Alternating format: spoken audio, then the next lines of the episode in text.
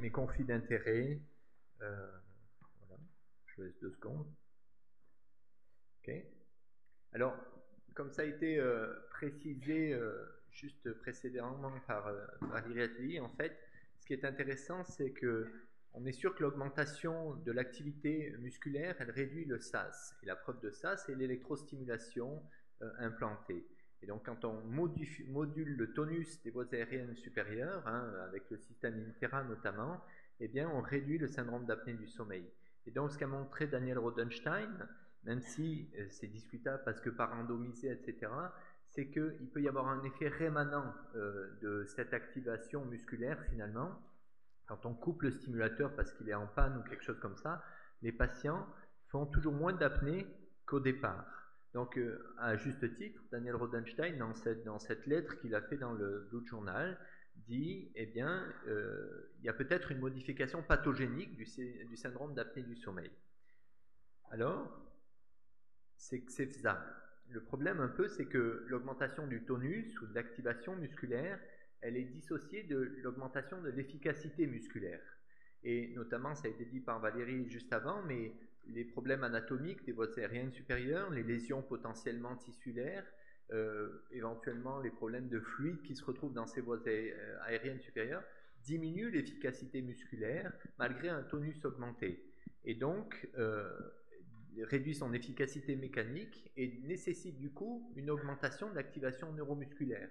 Et donc ça c'est assez connu à l'éveil chez le sujet apnéique, il a eu une augmentation du tonus. Il y a même, et ça c'est le groupe euh, d'Alvar Agusti qui avait montré ça, ça date un petit peu, mais finalement, en faisant des biopsies du génioglosse, eh bien, chez des sujets sains, on a une large proportion de, plus de proportion de fibre 1, et alors que chez le sujet apnéique, ici sur la plaque du milieu, il y a plutôt une transformation sur des histologiques, sur des fibres de type 2, et quand on met les patients sous CPAP pendant un an, il y a une remodification, comme si le fait de mettre les patients sous CPAP réadaptait un petit peu les gens. Alors, ces fibres de type 2 génèrent probablement plus de force, ce qui va avec le sens de la compensation dont ont besoin ces patients-là, mais aussi probablement plus de fatigue. Et avec des, ça c'est une étude in vitro hein, du groupe d'Alvar Agusti, mettait en évidence que la, force développée par ces, pardon, la, la, résistance à la fatigue développée par ces fibres musculaires était moins importante chez les sujets apnéiques que chez les sujets contrôle. Donc ils se fatiguaient plus.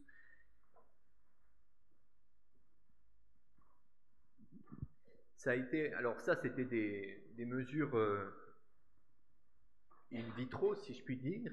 Et plus récemment, le groupe de Boston, avec Damien Eckert, a essayé d'évaluer la différence d'efficacité musculaire, si, vous voulez, des voies aériennes supérieures. Et ce qu'ils ont remis en évidence, c'est euh, que ces patients étaient capables de générer, alors avec une, euh, simplement un dispositif où on mesurait la force maximale du génioglosse quand on poussait contre une résistance, eh bien, ces patients OSA avaient été capables de générer beaucoup plus de force que les patients euh, sujets contrôle. Mais par contre, ils étaient moins résistants avec la fatigue. Et donc, c'était cette fatigabilité. On a cru longtemps que ces patients, enfin, moi j'ai entendu dire quand je me suis formé à l'apnée, etc., que c'était des athlètes des voies aériennes supérieures. Alors oui, c'est des athlètes, mais des sprinteurs des voies aériennes supérieures, parce qu'ils sont moins résistants quand même à la fatigue.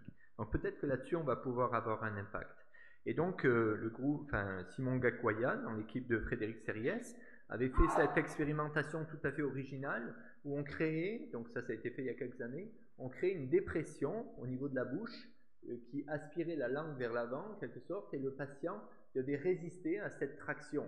Il devait résister à cette traction, et au moment, alors ça recrutait aussi le palatoglosse, hein, mais au moment où le patient était épuisé, hop, ça bouchait, ça bouchait, on arrêtait la dépression à ce moment-là.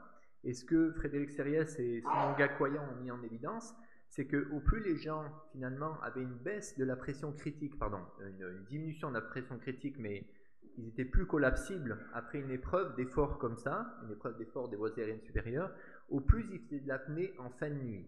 Donc c'est de l'apnée dans un stade de sommeil contrôlé, hein, c'est le stade 2, on n'a pas pris le REM sleep bien sûr, c'est vraiment je mesure le stade 2 en début de sommeil et je compte l'IH en début de sommeil dans la même position dorsale, je regarde l'IH en début de nuit et en fin de nuit. Et les gens qui étaient le plus fatigables, qui résistaient le moins à la traction, à la succion qu'on induisait, eh bien c'était ceux qui faisaient le plus d'apnée en fin de nuit dans un sommeil contrôlé.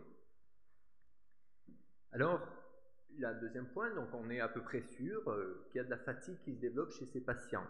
Donc le raisonnement a été de dire, eh est-ce que ces patients, euh, est-ce que des sujets qui ont une activité très importante des muscles des voies aériennes supérieures font pas d'apnée?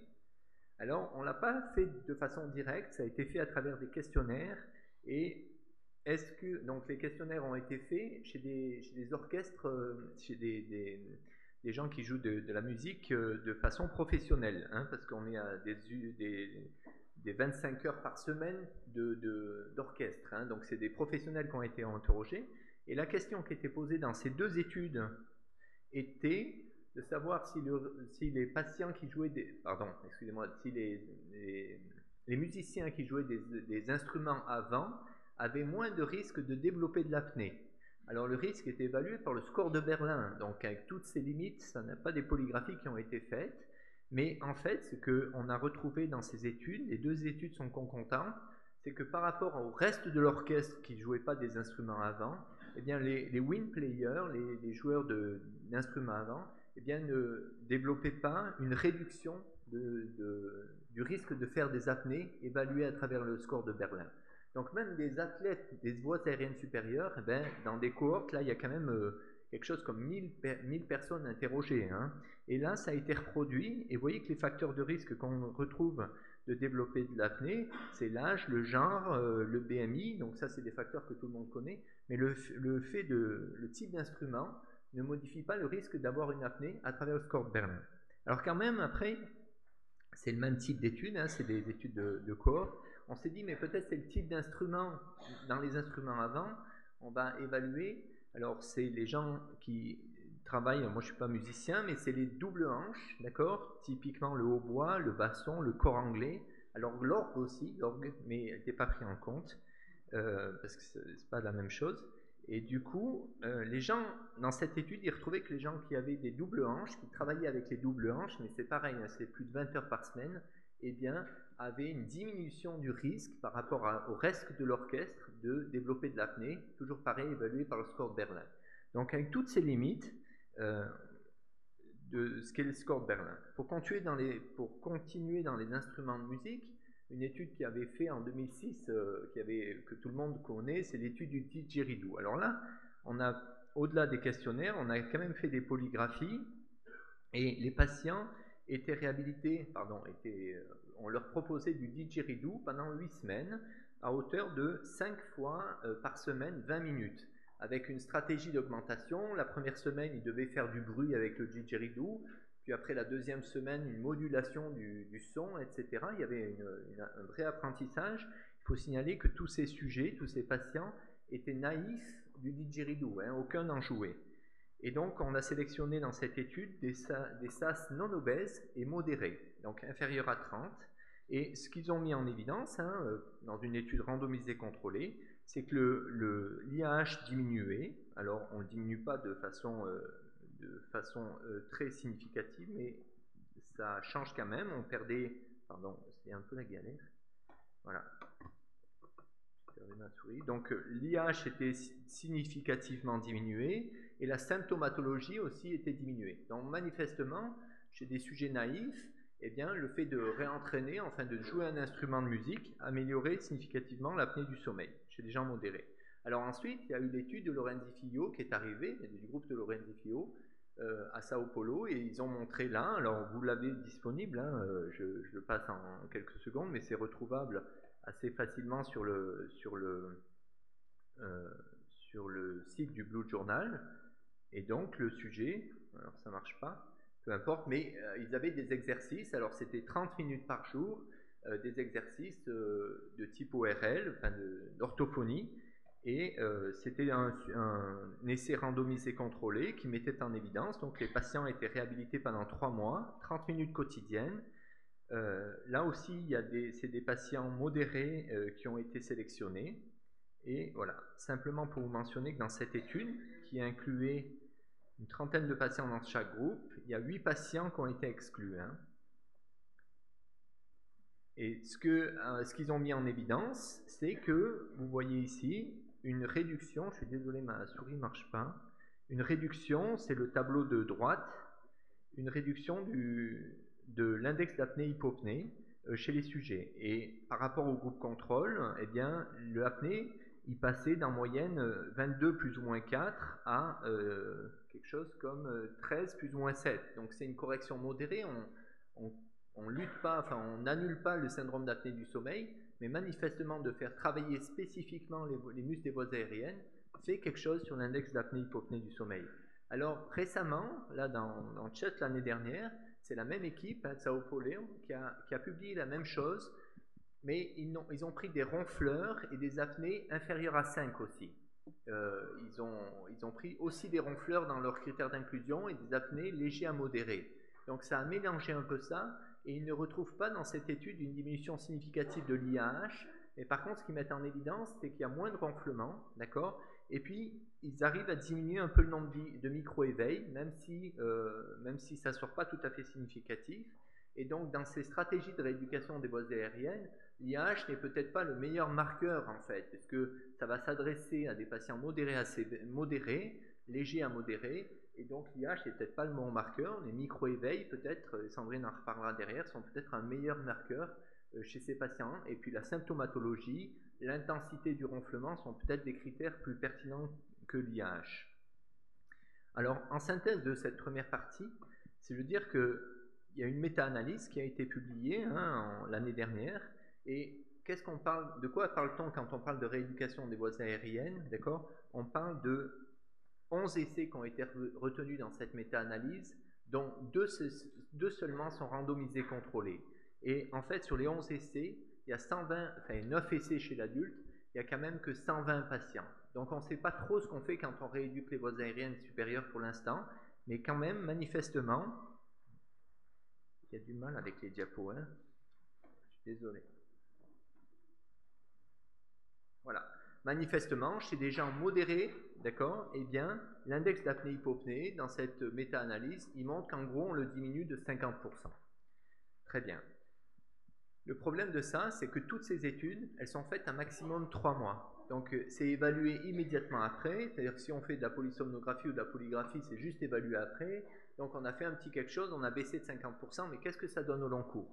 Et eh bien dans ces fiches rien, il n'y a que Christian Guillemino qui s'est intéressé à ça et qui, dans une population d'enfants, a regardé l'impact au long cours d'une prise en charge beaucoup plus globale que le réentraînement, mais les, jeunes patients avaient une adénotonsillectomie et puis ils avaient aussi un traitement euh, par euh, orthodontie et une prise en charge euh, orthophoniste. Et donc c'est une étude rétrospective qui a toutes ses limites, mais qui a le mérite d'évaluer que les patients qui ont eu ici sur la droite un suivi au long cours, hein, parce que les patients étaient tous, prépubères, hein, autour de 5-6 ans à la prise en charge, à la fin du, traitement orthodontiste, ils ont autour de 7 ans, et puis, euh, à la fin de l'étude, ils ont autour de 12 ans. Et bien, ceux qui ont eu le réentraînement par les, orthophonistes, on n'arrive pas bien à savoir précisément ce qu'il y a eu comme rééducation dans ce papier, mais manifestement, il y a eu une prise en charge orthophoniste. Et bien, euh, et bien euh, les patients ont un index d'apnée-hypopnée à 5.3 par exemple, alors que ceux qui n'ont pas eu la prise en charge orthophoniste, eh bien, sont à plus de 10 événements par heure, 11 événements par heure, quelque chose comme ça. Non, excusez-moi, c'est des enfants. Ceux qui gardent un index d'apnée sont à 5, alors que les autres ont corrigé à 0.5 leur index d'apnée-hypopnée. Alors, un des problèmes c'est, qui se pose, et ça c'est vraiment une question que je ne suis pas arrivé à résoudre, c'est comment ça marche? Comment, quand on rééduque les patients le jour, il se passe quelque chose la nuit quand on perd le contrôle, la suractivation, par exemple corticomotrice que Frédéric Serriès a mis en évidence. Alors, euh, Figlio, là, dans ses études, met en évidence que quand il rééduque les patients, il y a le tour de cou qui diminue. Et au plus le tour de cou diminue, au plus l'index d'apnée avec la rééducation a été abaissé. Et ça, il retrouve dans ces deux études euh, indépendantes l'une de l'autre. Donc peut-être que des remaniements euh, anatomiques existent, peut-être des remaniements histologiques existent, on n'en sait un peu rien pour l'instant, il n'y a pas d'études qui ont été faites là-dessus. Ce sur quoi Frédéric Serriès travaille actuellement, c'est l'augmentation, la, modification du contrôle corticomoteur. Et donc, lui prend une stratégie complètement différente. Ici, c'est un papier de Svensson, hein, qui est, vous pouvez regarder sur PubMed, Depuis 2003, il travaille là-dessus. Sa stratégie à, Svensson, qui ne travaille pas du tout sur l'apnée, c'est de faire de la reprogrammation neuromotrice. Il s'agit de pousser à 1 newton, un seul newton, donc ce n'est pas un effort hein, que font les patients, pendant une seconde, une seconde 5 et ensuite de relâcher. Et les patients font ça une heure d'affilée, donc extrêmement long comme réhabilitation. Et ils ont une, cible, donc ils ont un feedback. Ils appuient leur langue sur, une, sur une petite plaque qui est placée devant la bouche. Et donc, ils montent à 1 newton. Ils doivent contrôler cette force autour d'un newton. Et c'est pas facile à faire, je peux vous en garantir. Puis ils relâchent, puis ils recommencent 10 secondes après, puis ils relâchent, etc. Et ce que met en évidence Svensson, c'est qu'il y a une augmentation, quand on fait ça, de l'activité corticomotrice immédiate, mais qui se prolonge dans le lendemain de,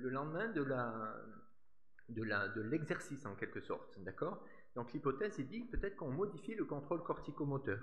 Et donc Eric euh, Rousseau qui travaillait, euh, qui travaillait, euh, qui a fait son master avec nous, a travaillé typiquement là-dessus. Il a fait le protocole de Svensson, c'est-à-dire que les, gens poussent 1 newton sur la langue, donc rien du tout, une seconde 5, ils arrêtent pendant une semaine. Et regardez, alors c'est pas randomisé, c'est pas contrôlé, mais vous voyez que l'IAH eh bien, diminue significativement. Donc peut-être que le mécanisme d'action est plutôt de la reprogrammation, mais ça c'est en diurne. Mais comment diable on passe de l'amélioration diurne à nocturne ben Ça on l'a pas trouvé encore. Hein. Voilà. Excusez-moi, je, je, je galère vraiment avec mes diapos. Une question qu'on s'est posée aussi avec Frédéric Serriès, finalement, c'est de dire, c'est bien beau de vouloir rééduquer les gens, mais est-ce que les gens sont d'accord de se faire rééduquer? Parce que c'est comme l'électrosimulation, peut-être ça marche un peu, mais est-ce que ça va marcher? Est-ce que les gens seraient prêts?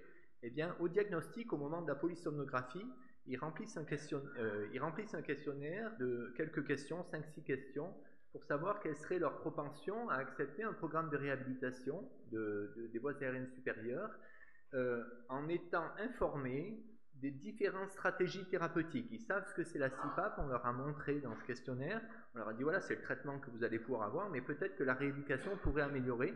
Est-ce que vous vous seriez d'accord pour participer? Et je vous le fais en résumé. En résumé, en gros, 80% des patients sont d'accord pour participer au début, d'accord? Par contre, au long cours, d'accord, si l'efficacité du programme se prolonge, est-ce que vous seriez à terme prêt de le faire deux à trois fois par semaine?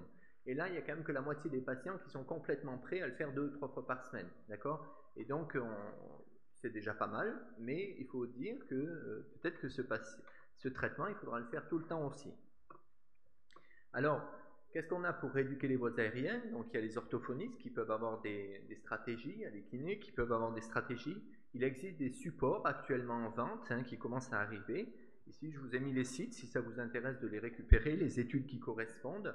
Donc, on a deux systèmes. Il y en a un, c'est un système labial où on ferme là, on occlut la bouche. Donc, ça représente un peu ce qu'on fait avec le didgeridoo en quelque sorte. Et puis, l'autre système, c'est le yopi. On va élever la langue, on va coincer euh, cette pièce euh, bleue là, on la coince en haut du palais avec la pointe de la langue. Donc, c'est des, supports à la rééducation en quelque sorte. Vous voyez, euh, ça commence à exister.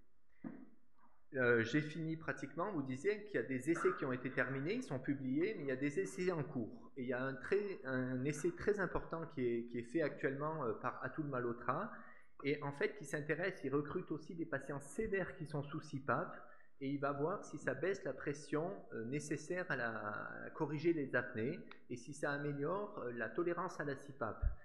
Au-delà, il prend des modérés aussi pour voir si ça leur fait quelque chose sans CPAP mais il s'intéresse à tous les patients. Et puis il y a une autre étude qui est soulignée en rouge aussi, qui est en cours, hein, qui veut recruter plus de 110 malades, et qui, elle, s'intéresse à des patients sévères éligibles à la CIPAP, et qui veut voir si une rééducation des voies aériennes supérieures augmente l'observance à la CIPAP, donc des stratégies combinées. Et puis je vous dis quand même, il y a quelques cadavres, ceux qui sont entourés en, rose, en bleu, euh, c'est des essais qui sont déclarés sur les clinical euh, registration, mais euh, qui n'ont jamais été publiés.